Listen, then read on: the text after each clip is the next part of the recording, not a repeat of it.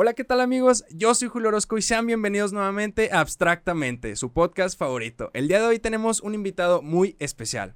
El mismísimo Danny Flow. Hermanito, ¿cómo estás? Un gusto, mi hermano. Gracias. Muchas gracias por haber venido, ¿eh? No, no, no. Encantado. Estoy muy emocionado, güey. Eh, sé que por ahí has andado de gira. Pues trabajando de aquí a allá, aceptando de todas las posibilidades para mm, como mejorar la audiencia. Claro, claro. ¿Qué te parece si te presentas para todas esas personas que no te conocen? ¿Quién eres? ¿Qué haces? Chingón, pues soy Danny Flow, actual cantante de música urbana, principalmente reggaetón. Y ex freestyler. Sí, soy el freestyler, que me conocen en los videos y todo, pero ya dejamos esa etapa y venimos a hablar de lo nuevo que es la música. Bueno, antes de empezar, quiero felicitarte, güey. Hace menos de un mes cumpliste años, cumpliste 25. Sí, el 15 de enero. Sí, sí, felicidades. Creo que ese número, el 25, va a ser algo como muy drástico en tu carrera, ¿no? Sí, en mi carrera y en mi vida personal creo que es como un parteaguas, pero creo que se nota más en, en, en, mi carrera. Es como decirle al mundo mediante mi música que ya estoy listo para las grandes ligas. Claro. Así, lo, así lo tomo yo. Agarraste de eso de tu cumpleaños y fue el inicio de tu EP, ¿no? Sí, eh, yo saqué un EP, pero no está como oficialmente publicado. Es una presentación en vivo donde eh, canto las cinco canciones del, del EP. Mm, y la disquera me va a ir diciendo cuáles sí y cuáles no. Por lo pronto, Calidad, que es la canción 1 del EP, ya salió oficialmente y es así, ya, ya se puede ver Hiciste en todos como un live stream hace poquito, ¿no? Sí, sí, sí, donde presento las cinco y, y, le di la oportunidad a la gente de que me ayudara a escoger qué canción ah, salía primero. Eh, y pues calidad lo decidimos entre el sello, la gente y yo. Sí, sí, la gente, el sello y yo. Oye, a ver, háblanos sobre Good Shit. ¿Qué Good es Shit Good Shit para ti? Pues Good Shit es mi sello, ¿no? Es la primera empresa, si se puede decir así, que se fijó en mí como talento de cantante y no de freestyler, por lo cual, más allá de ser mi sello, es mi familia también. Oye, siento que algo súper distintivo a ti es obviamente las rimas y la playera de las Chivas. Sé que por ahí tienes una anécdota chida con las Chivas, que inclusive hasta fuiste narrador en un partido. Sí, yo siempre he sido bien este chiva. Eh, en 2016, bueno, desde chiquito yo siempre, como pasión, como trabajo ideal, es o ser cantante, bueno, siempre fue ser cantante y durante mucho tiempo hasta que como que me di cuenta de que no era mi, mi, estilo de trabajo en el sentido de que tenía que rendir cuentas a otra persona y así. Claro. Es la narración de fútbol. Digo, a lo mejor con mi madurez y conforme van pasando los años, como en el 2016 yo estaba convencido de que era lo que quería hacer, a lo mejor en 5 o 10 años vuelvo a tomar como este, este gusto por la narración, pero creo que ahorita estoy muy feliz cantando. Es lo mejor, es lo que siempre quise hacer por encima de la narración. Eh, y pues sí, en 2016 me metí a un concurso para eh, narrar las Chivas cuando se cambiaron de la televisión a, Chivas TV, que no se podían ver por ningún lado, ni por Chivas TV, porque, casi nadie lo veía. porque hasta la gente que pagaba, yo pagué para ver un clásico en Chivas TV. Llegó a haber errores. Sí, brutal. Esa primera temporada era más fácil ver a las Chivas pirateadas que, que, en, la, plataforma, güey. Ajá. Eh, y pues bueno, yo concursé para ver si podía narrar a las Chivas, imagínate, pues era como un sueño que estuve a punto de cumplir.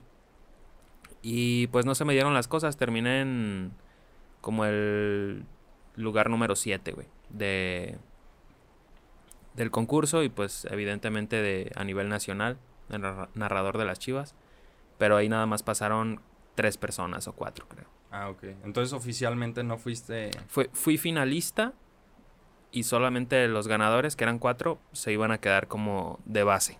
Ok. Pero pues yo no alcancé el cuarto lugar, ni el quinto ni el sexto, agarré el siete, el lugar siete.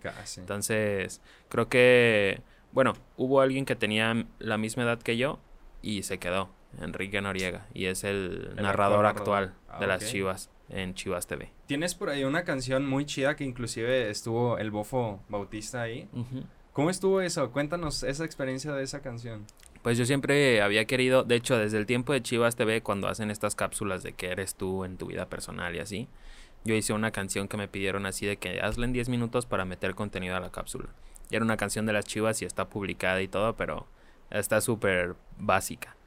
Eh, y yo dije, bueno, cuando haga una canción de las Chivas, después de esta, de la de la cápsula del, sí, sí, sí. del concurso, eh, va a ser en grande y voy a meter ahí al bofo y así. Eso yo me lo dije a mí mismo, pues cuando escuché la canción y dije, esto no es lo suficientemente bueno, ¿sabes? Entonces, algún momento voy a hacer una canción de las chivas que valga la pena y, y yo me lo pongo de meta personal que va a ser con, con el bofo, ¿no? De hecho, lo traes tatuado. Lo traigo tatuado, me lo tatué para, para ese día, para el día de la grabación, para enseñárselo. Oye, me, me tatué tu cara, porque es muy mi ídolo, la verdad. Sí, sí, sí.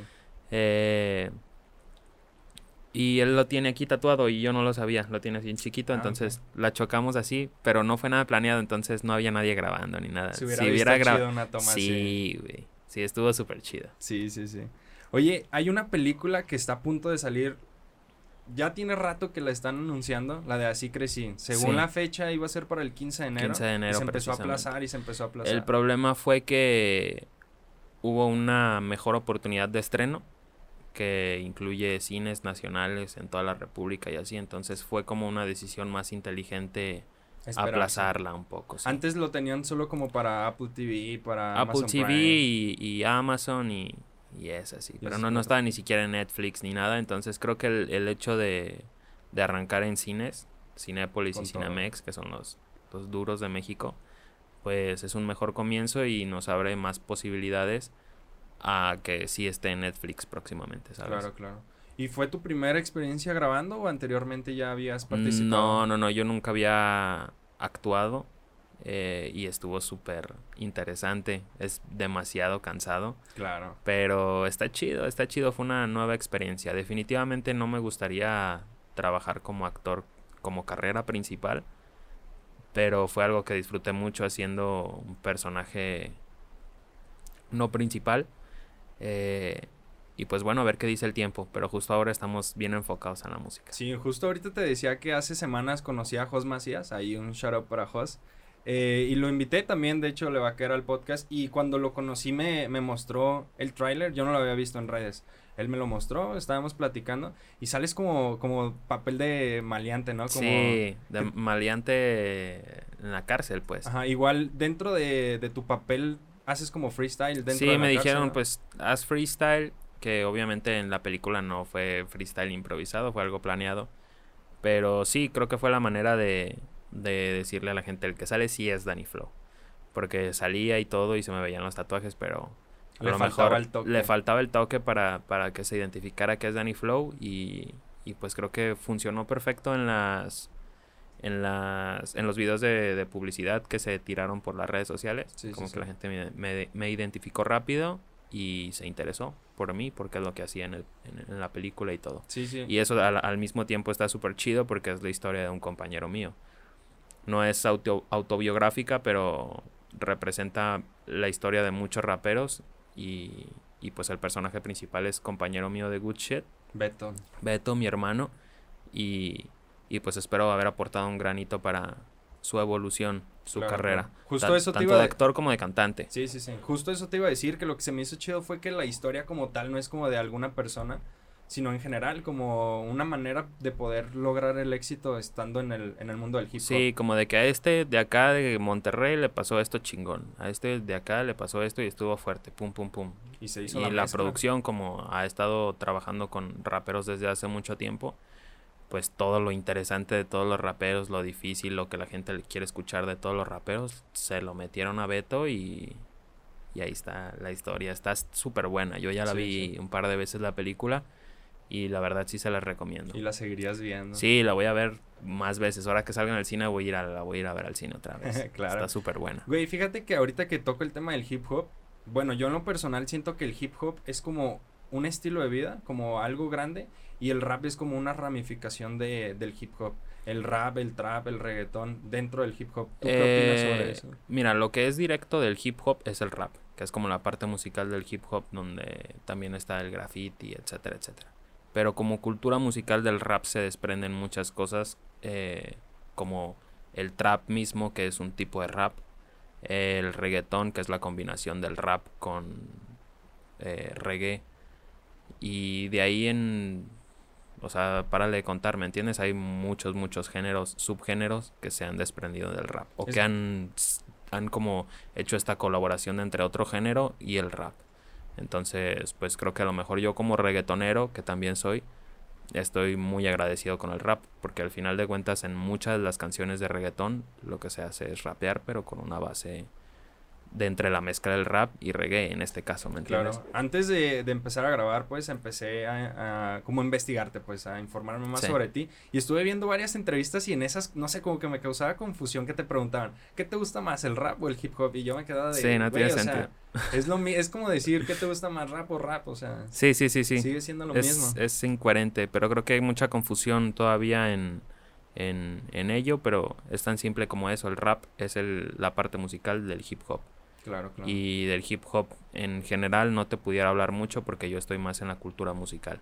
Pero es así. El rap es la parte musical del hip hop, que sí es una cultura, que sí, es un estilo de vida. Oye, a ver, háblanos sobre tus inicios. ¿Cómo fue que empieza Dani, el de las rimas graciosas? ¿Cómo fue? El de las rimas graciosas fue a mediados finales del 2019. Oh, este, hace poco. Hace poco. Yo estaba en el centro de Irapuato y, y estaba con mi novia y vimos a unos muchachos haciendo freestyle. Yo para este momento no sabía nada del freestyle, ¿sabes? O sea, sabía que existía, pero hasta ahí. Sabía que existía y que el más verga era asesino. Era todo lo que sabía, pero ni había visto ninguna batalla de asesino ni nada. Eh, y ahí me fui yo involucrando. Empecé a hacer las batallas de freestyle y a la vez me fui involucrando en la cultura, aprendiendo, entonces como que arranqué y fui educándome al mismo tiempo hasta, hasta que lo dejé, que fue en diciembre del año pasado. Entonces ya no retomarías las batallas como tal. Mira, nunca digas nunca, pero ahorita mi plan, y creo que va a ser así por muchos años, es la música.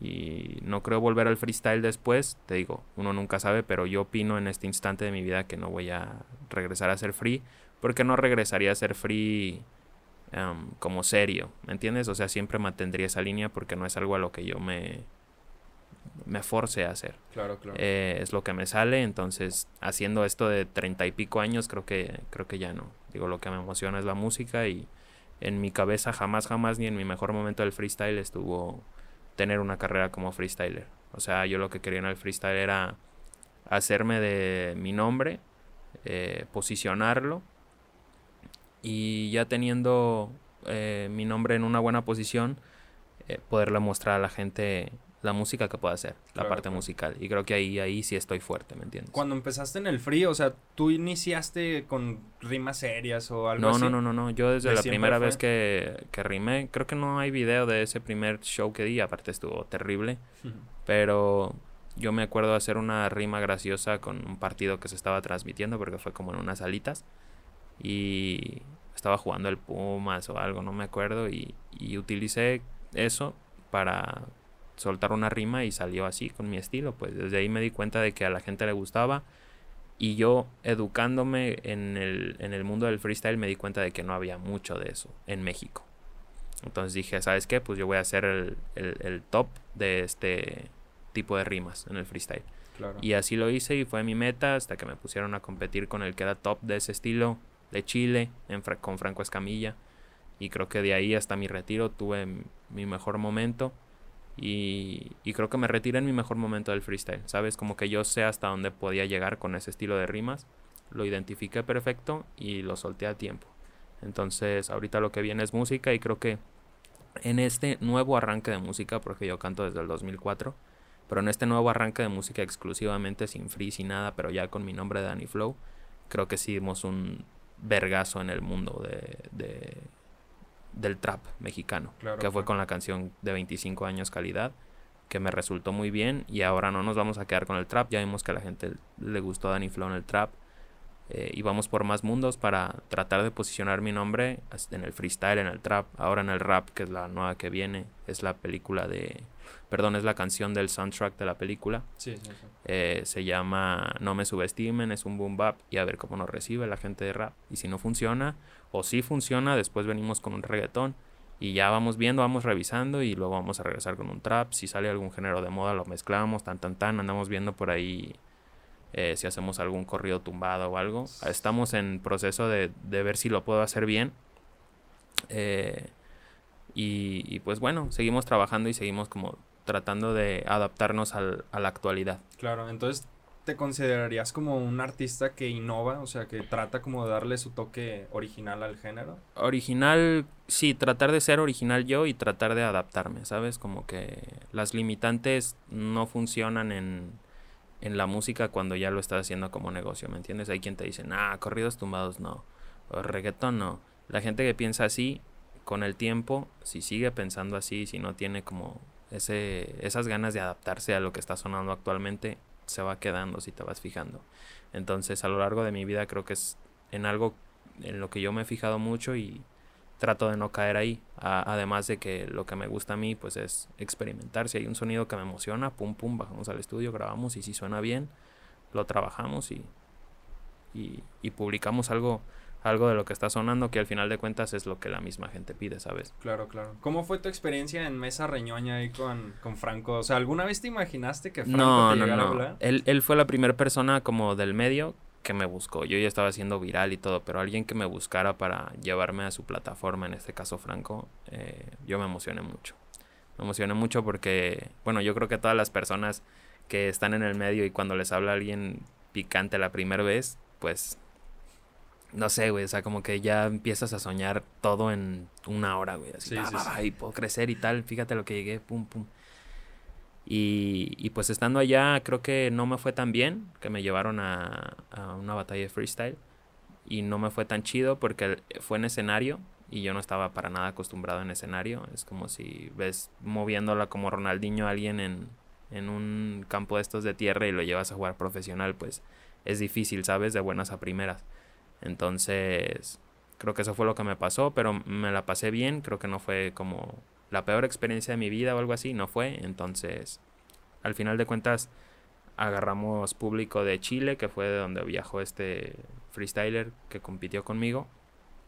Y pues eso fue lo, positivo ahora que saqué mi canción y ahora que estoy sacando música exclusivamente y que el mundo se está dando cuenta de eso, pues ya tengo mi público en Chile y creo que fue a raíz de, de, esa batalla. Digo, no la gané, me ganó, pero como que la gente de Chile se interesó, se interesó por mí y, y, no nada más Chile, o sea, hasta donde llega Franco Escamilla, que es pues, a nivel global. Sí, sí, sí, un chingo. De, súper rápido se vio, me invitó, hice el, la batalla, la subió y los, o sea, los followers empezaron a subir de gente del mundo, ¿me entiendes? Además estuve viendo que ahí ya hubo como un público, público, o sea, familia, señores, de todas las edades veía ahí. Entonces siento que eso también era como diferente para ti, ¿no? De ir a una batalla donde va puro morro, a ir ya a algo serio, vaya. Por claro, claro, este, pues yo creo que yo específicamente Danny Flow, eh, mi público siempre fue como los morros y la familia también. O sea, siento que mi público, el que compartía las cosas en internet al principio, cuando apenas fui viral,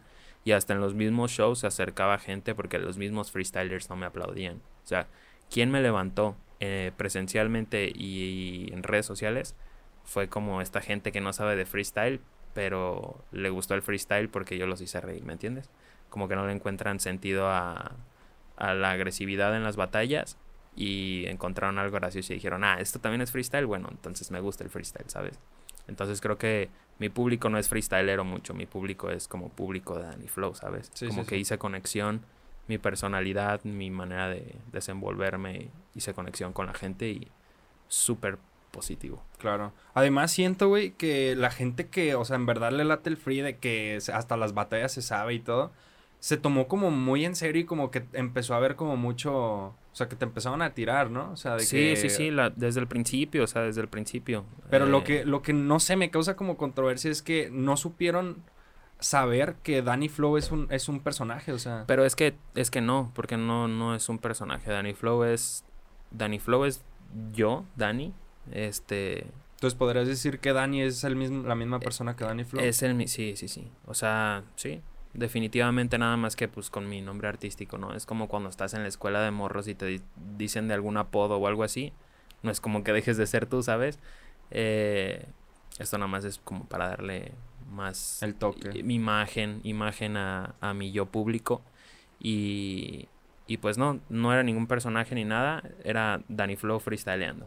Si yo comienzo a freestylear ahorita, sigo siendo yo, pero pero pues esa es la forma en la que lo hago, ¿sabes? Pero no, no, no, Danny Flow es Danny Flow siempre. Sí, sí. En algún, en alguna entrevista que vi por ahí tuya, me gustó que dijiste que te gusta tener como un toque de egocentrismo en tu carrera, como decir yo soy el mejor, yo puedo llegar a más. Es que fue mi escuela, ¿sabes? Yo crecí escuchando eso. Y creo que a lo mejor el reggaetón ahorita está muy comercial, pero cuando yo empecé a escuchar reggaetón, cuando yo decidí ser cantante por escuchar reggaetón, las canciones de reggaetón, yo creo que en ese momento ni siquiera era tanto esta famosa denigración a la mujer. En ese momento era como rapear en un reggaetón, ¿me entiendes? Era más, bueno, era más de, se daban muchas las tiraderas. Sí, era más, era más, era más lo que estaba sonando en aquella época. Te hablo por los 2000 Digo que también estaba el otro reggaetón, pero lo fuerte, las figuras, lo que hacían era eso, como, como si estuvieras tirando, pero no tirando, ¿me entiendes? Nada más tirando como ego.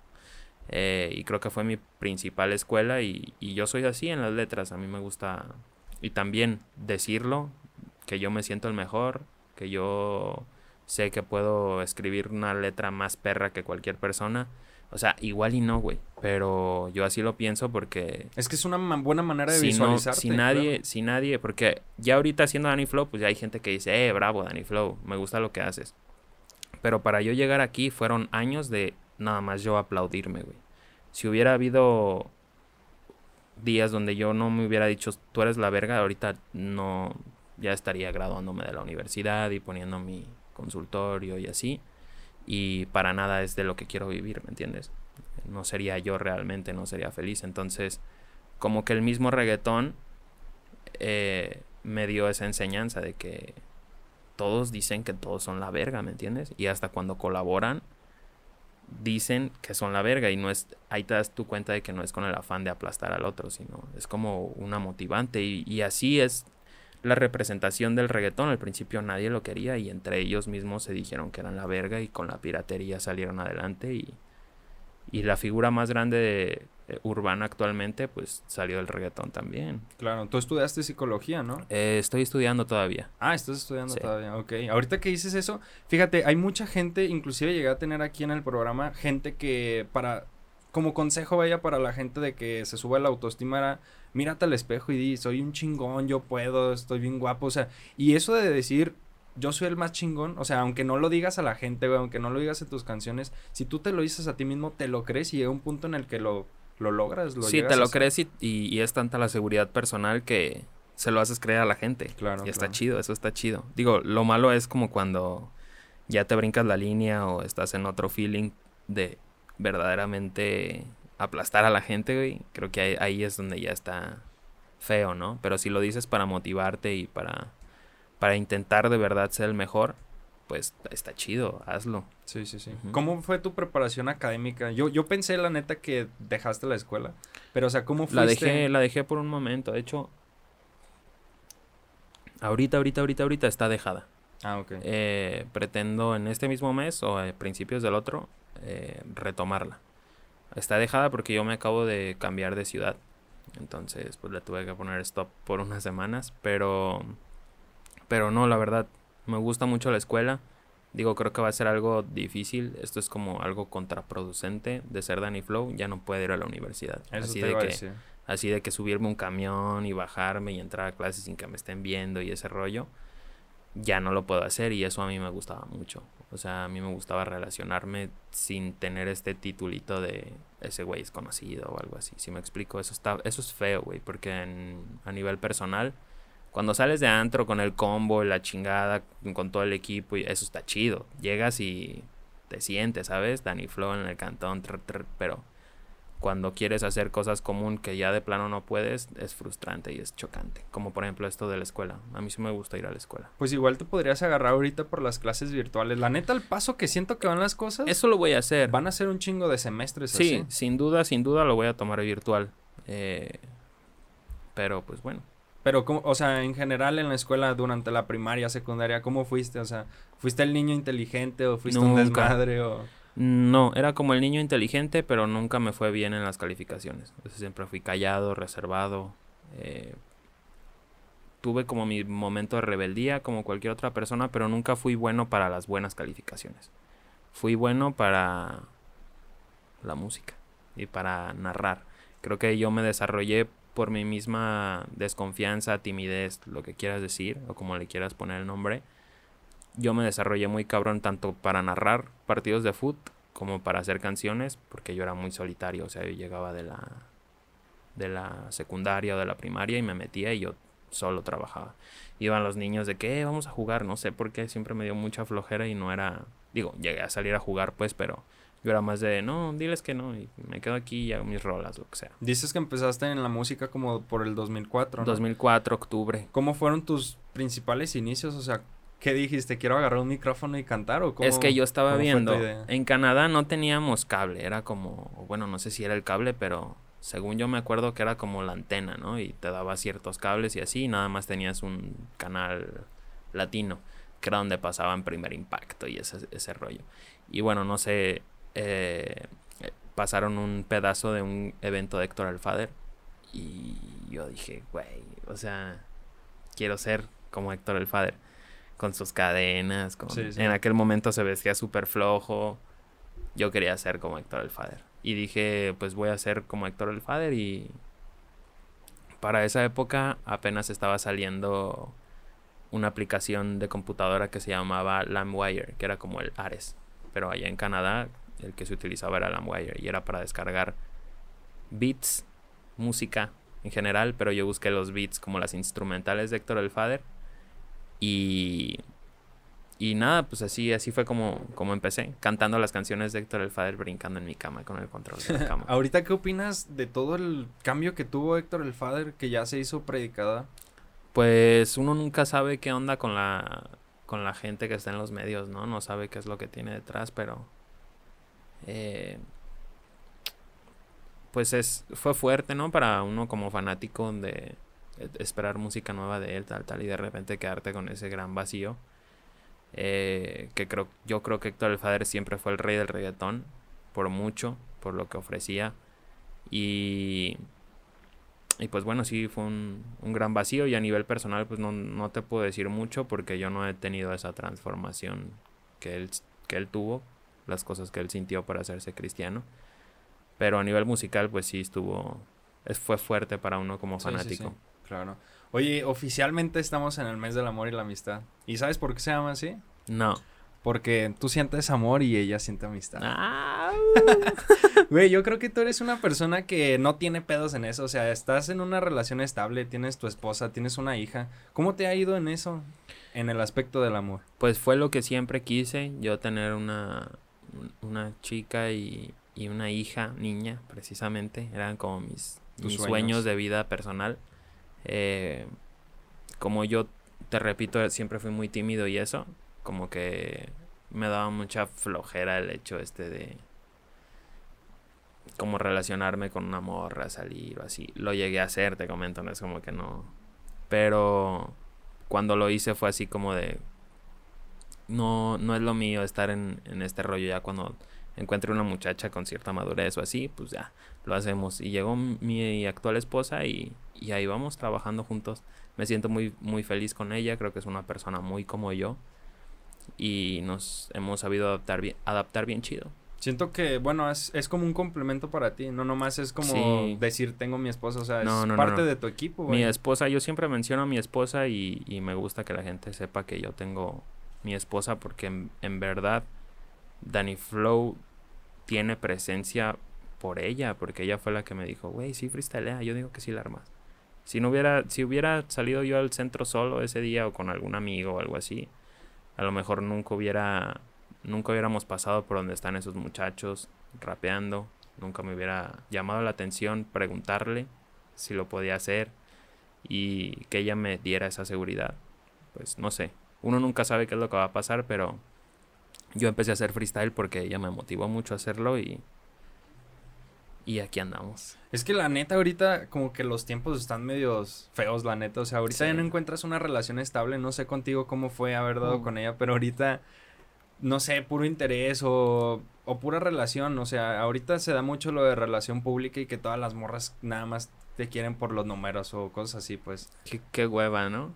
Este, no, pues yo soy mucho de de llevármela como He visto que, por decir, cuando, cuando fue la, la presentación de la película, creo, ahí estaba ahí. O sea, sueles llevar, y tu hija también, sueles como tomarlas en cuenta para tus proyectos. Sí, si hubiera habido alguien que cuidara a mi hija ese día, igual sí la dejábamos, porque, porque no sabemos cómo se, cómo se iba a poner, si intensa o no, y al final sí lloró un poquito.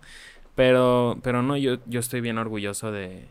O sea, a mí me da más orgullo salir y que me vean con mi novia que con cualquier otra persona, ¿sabes? Este, Ella es yo, es parte de, de, de Danny Flow y es parte del del pues es mi todo, güey. Ella y mi hija son son mi mundo. Yo trabajo principalmente porque era lo que quería hacer desde chiquito, pero enseguida porque pues hay que hay que estar ahí a la orden para ellas porque ayer se me enfermó la niña y hay que mover todo, ¿me entiendes? De que no no puedo llegar y tal tal. La gente no sabe pues, pero son responsabilidades. Son responsabilidades donde tienes que hacer todo un lado, ¿me entiendes? Y y como papá primerizo, preocupa, ¿no? O sea, una calentura, sientes que se te va a morir o algo, güey. y luego con el coronavirus, que no sabes ni qué pedo. Eh, pero no, trabajamos para, para estar chido en mi familia, que es mi esposa y mi hija. Claro, ahorita que, o sea, eres papá, eres cantante, te relacionas en el medio y aparte la escuela, ¿Cómo crees encontrar el balance perfecto? ¿Cuál crees que sea el tip para, para llevártela tranqui en todo y cumplir con tus obligaciones en todo? Creo que la, lo único que siento como obligación es la escuela, porque estar con mi hija pues es un placer y estar con mi esposa pues también es un placer y hacer música. Yo he trabajado de mesero, he trabajado en restaurantes, eh, hasta de Uber, he atendido tienditas y así, de que me quita todo el tiempo de mi día. Y de todas maneras sigo haciendo música, porque es como mi, mi refresh o mi, mi estar fuera de... No sé cómo decirlo, pues, pero como mi... Para estar libre de mi mente, para... Lo que disfruto hacer, pues como hobby, como mi hobby. Claro. Y ahora que, los, que lo tengo como trabajo principal, pues imagínate, yo estoy... Suena como que hago muchas cosas tal vez, pero yo siento como si no hiciera nada. Este... Sacar canciones, o sea, ¿qué clase de trabajo es ese? Siento que cuando haces algo que te gusta, o sea, en general, no solo música, no solo videos, ni siquiera lo tomas como trabajo. Claro. Y eh, se siente bien chingón, o sea, claro, hubo un proceso, pero en el momento en que empiezas a ganar dinero de lo que haces... Hasta dices, güey, ¿cómo me al principio es, ¿cómo me vas a dar dinero, güey? Aguanta si estoy disfrutando mi vida. Claro, al contrario, o sea, hay gente que en un inicio te cobra, pero ya después hasta te terminan pagando. Ah, no, claro, yo, yo pagaba de que mis 600 pesos por ir a grabar una canción y así en la etapa donde yo ganaba 800 pesos a la semana, ¿sí me explico? Y era amarrarte la tripa y era, administrar tu dinero. Sí, sí, sí, sí, sí. O que se me vaya todo el dinero. Yo llegué hasta a pagar eh, de que todo lo que traía y regresarme caminando a mi casa. Entonces, pues es un, es un esfuerzo, pero por ejemplo ayer que me pasó lo de la niña, rápido le hablo a mi, a mi sello y en este caso le hablé a JB, JB Entertainment, o sea, JB de JB Entertainment, que es el como la parte económica, es este asociado de Good Shit. Y le digo, papi, se me enfermó la niña, este, tírame parva donde me muevo porque yo llegué el lunes apenas, no sé. Entonces no sabías nada. Yo te conozco de donde me estoy quedando a la tiendita y de la tiendita a la carnicería y ya. y me dice, no, que tú ahorita te deposito, ta, ta, ta, tal. Y yo no esperaba que me dijera, te voy a depositar. O sea, yo me iba a quedar creo que como con 600 pesos, ¿sí me entiendes? Entonces, ¿por qué me va a dar dinero? Pues porque ya soy parte del sello discográfico, ¿me entiendes? Y hay veces como que no me doy cuenta yo de eso como, o sea, apenas en 2020 inicios me estaba yendo bien apenas, güey. Todo fue como muy rápido después de años de que no pasara nada. Entonces, yo como que a veces no me doy cuenta de en dónde estoy parado, de las cosas chidas que me han sucedido, como firmar un contrato con fucking JB.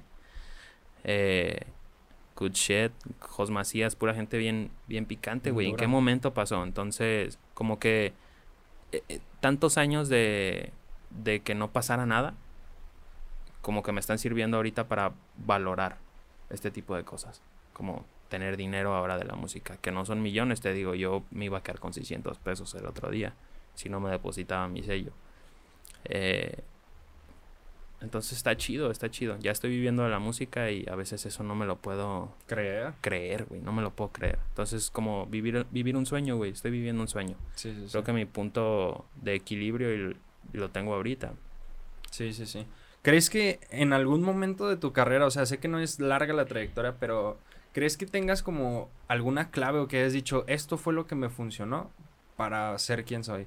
La constancia, no sé. La constancia, la constancia y, y como el darte cuenta, como tener esa autocrítica verdadera, transparente contigo mismo de hacer algo y decir, no se escucha chido, güey.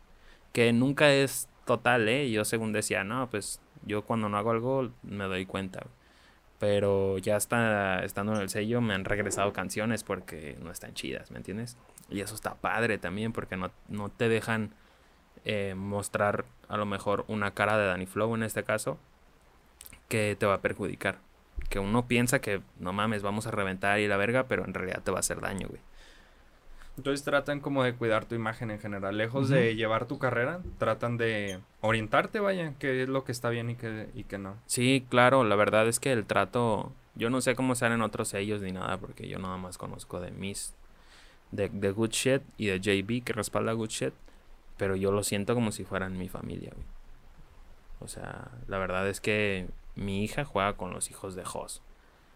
Eh, JB me da dinero para poder vivir ya de la música. ¿Se me entiendes? Ya no hay una inversión mía. Ya después de tantos años, de que inversioncitas de 600, de que un video de 3000, tal, es un chingo de dinero invertido. Y yo creí que, en o sea, uno piensa cuando se va haciendo grande de que 22, 23, 24, que ya se le está yendo el tren. Dices, güey, ¿qué estoy haciendo? Y lo que quiere uno es, bueno, yo siempre quise cantar urbano, güey. No puedes cantar urbano con 40. O ponle tú que sí se puede, pues. Pero... Necesitas pero posicionarte joven. Exactamente, güey. O sea, no puedes pegar a los 40, no puedes pegar a los 30. Poquitas veces se ha visto que peguen a los 30. Solo, porque ahorita se está dando mucho de que sea, se compran colaboraciones y se agarran de ahí para crecer. O sea, te digo, un señor de 40 de feria puede llegar y puede hacer su desmadre pagando colaboraciones. Pero ¿crees que la gente lo acepte? O sea, a lo mejor pues una canción, dos canciones, tres canciones y son fit muy picantes, pero es lo que te digo, o sea, el, el... Yo, yo a diferencia de varios artistas que estoy viendo que están saliendo junto conmigo, yo, a pesar de no ser calle, yo pegué en la calle, güey. Entonces yo, yo ya sé que, que mis views o que mis likes o que mi interacción en internet es de gente real, güey. O sea, yo no, no le tenemos que meter ahorita dinero a los videos para que tengan para que compitan con, con, la misma gente que va saliendo así o sea mi video, el último, tiene en dos semanas 200 mil vistas. Que a lo mejor no es un número impresionante porque no le metimos dinero como todo el mundo lo hace. Pero pues son 200 mil que son orgánicas, ¿sabes? Y, y yo me siento orgulloso de eso a nivel personal. Y creo que es mejor arrancar así que arrancar con un millón de vistas en medio mes o en un mes y que sean fake. ¿Se me explico? Claro, claro. Eh, hay un tema que, bueno, en lo personal me gusta mucho hablar, que es sobre el apoyo familiar. Dices que inclusive cuando iniciaste tu familia hasta te ayudaba a compartirlo. Sí. ¿Cómo fue la reacción de cuando, pues me imagino tus papás les comentaste que querías empezar a hacer música? Yo a mi, a mi papá, como mis papás están divorciados, en esa época que yo fue cuando les dije, fue como en el 2010, 2009. Y yo me grababa con una cámara de video. De estas que eran como camaritas de fotografía, pero también grababan video. que Se, a mi mamá se le cayó y ya nunca grabó video, pero grababa, grababa limpio el audio. Entonces con esa y con un programa en la computadora super chafa, hacía mis canciones, ¿no? Y... se empezaste tú solo. Sí, solo, solo, solo, solo. Y yo se las pasé a mi papá, le pasé como tres canciones. Le dije, mira, esto es lo que ando haciendo, ¿cómo ves? Pero con, así de que le puse a enviar y, y, empecé a temblar así. Porque yo tiemblo, yo siempre tiemblo. De que cuando me emociono o así, este, me pongo a temblar. Entonces, fue, fue por Messenger, me acuerdo, pero Messenger, Windows Messenger. Sí, sí, sí. Fue en aquella época y se la mandé y me dijo, no mames, están súper chidas, que no sé qué. no creo que hubieran estado tan chidas, pero a lo mejor mi papá, pues, desde ahí sentía el apoyo, ¿no? Entonces, eh, me quiso apoyar, siempre me apoyó. Mi primer video musical, que es el primer video que está ahorita en YouTube de Annie Flow, eh, me lo pagó mi papá. Entonces, y mi mamá también, cuando iba a cantar a antros o así, pues yo llegaba con, con mi mamá y con mi papá. Las dos mesas, porque están separados, ¿no? Pero siempre estaba la mesa de mi papá y la mesa de mi mamá y, y me apoyaban. Los tomabas en cuenta. Ellos me tomaban en cuenta a mí para eso, ¿me entiendes? Entonces, sí, sí, sí. súper, súper verga. Siempre estuvo el apoyo ese y, y feliz de eso. Feliz de ahora poder no, no tener ese rencor con mis papás, porque de, otra forma supongo que hubiera habido un rencor así de, no mames, nunca me apoyaron, tal, tal. Y ahora es así como de, mira jefe, me está yendo chido en la música, porque sé que me apoyas desde el principio, ¿sabes? Entonces hay como un, como un apoyo genuino, como un respeto. Siento que cuando inicias y ni siquiera hay apoyo de parte de tu familia, como que te vas mentalizando en que pues no está chido. Entonces siento que la base principal es que tú te la creas, tú te apoyes solo y que tu familia también, aunque sea no te apoye, pero que crean ti. Sí, y claro que al inicio va a haber dudas como de este cabrón está jugando, está perdiendo el tiempo, pero o sea, cuando ya le tomas seriedad y empiezan a ver que tal vez que no estás ganando, pero que tienes un apoyo, que te está yendo bien, que estás creciendo, ya es cuando dicen Sí, sí, sí, mi papá siempre me dijo, primero la escuela, ¿no? Y pues yo no puse la escuela primero, pero siempre lo puse a la par. Eh, pero realmente no fue porque él me dijera primero la escuela, o sea, primero la escuela porque me gusta la escuela, ¿sabes? Entonces, pues sí, y la música nunca la dejé. Tuve mis malos ratos en la escuela y mi papá me, me regañó así como de, ¿cómo acá sí le pones ganas y como acá no? Pero, pero siempre hubo apoyo de las dos cosas. Nunca, nunca, nunca me dijo, no lo hagas. Una vez tuve una plática con él y me dijo, como que él, él empezaba a dudar, como que me quiso abrir los ojos y me dijo, ¿tú crees de verdad que lo vas a pegar en la música? Y le digo, pues yo digo que sí, papá. Y dice, pues chécate ahorita quién es el reggaetonero más picante de México. No, pues tal, tal, no te voy a decir por qué. Pues fíjate en qué nivel anda, o sea, sería para él un sueño hacer un fit con uno de los que va empezando en Puerto Rico, por ejemplo. Aquí lo que suena es la banda y esto no es lo tuyo, entonces ponte a estudiar mejor para que eh, te hagas como de un hombre eh, en las...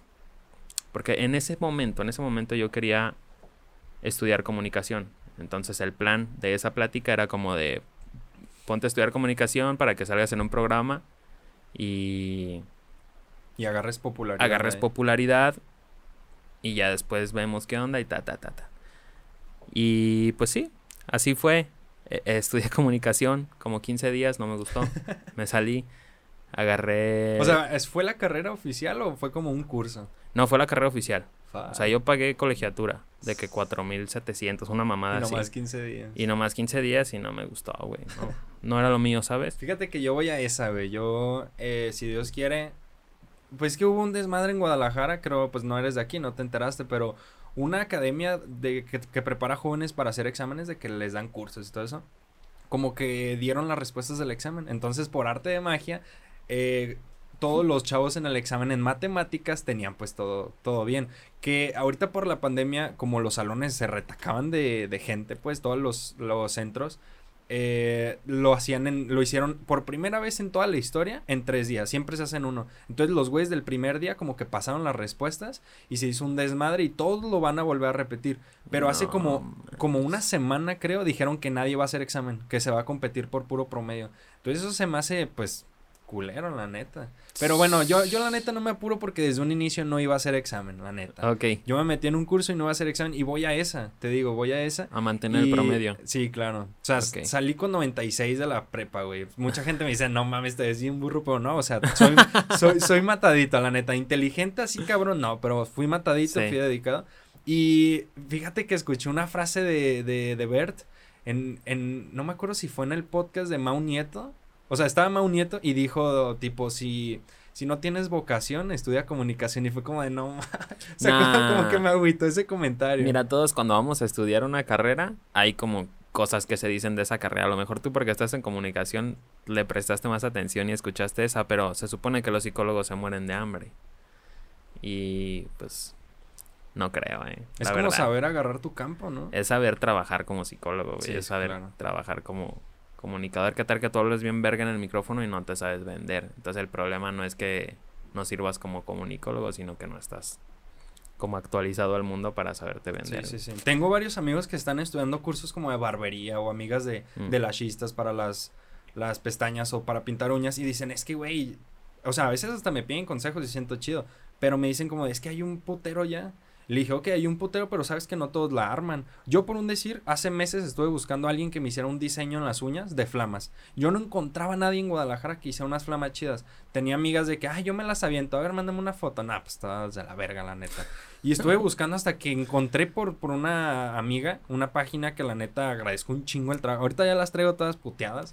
pero, o sea, yo te digo, o sea, no todos la arman. Entonces, si, si sabes que la armas chido, así haya un chingo de gente, te la pueden pelar todos, la Sí, claro. Yo también estoy de acuerdo con eso. Como que, pues, el título no importa, ¿no? Si nos vamos como a grandes escalas, pues todos somos humanos en ese caso, güey. Sí, sí, sí. Sin embargo, hay quien resalta y quien sabe resaltar. Es como yo. Yo no soy el mejor freestyler ni en pedo, ni lo fui.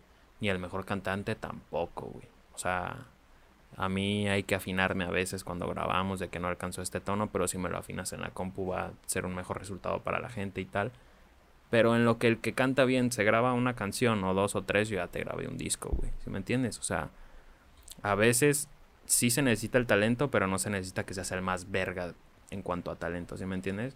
Sino meterle candela a lo poco que sabes y a lo que te apasiona para poder resaltar de la gente que sí tiene talento, que a veces mucha gente se confía. Ahora imagínate la gente que es talentosa de a madres y que trabaja con madres olvídate.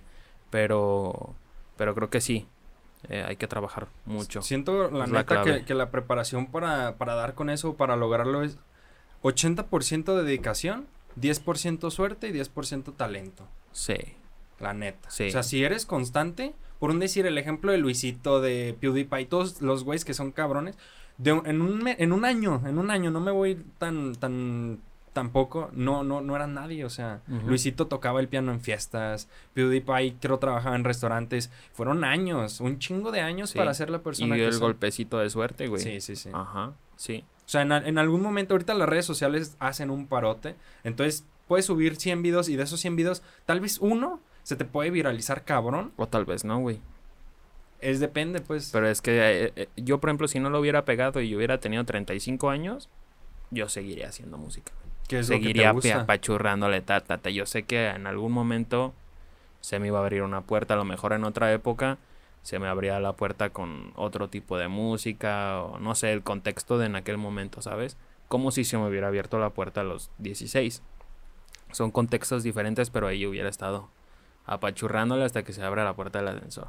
Entonces, creo que es eso. Yo siempre digo que es la constancia. Y creértela. Yo, por ejemplo, mi ventana o mi puerta fue el freestyle. ¿Sabes? Claro.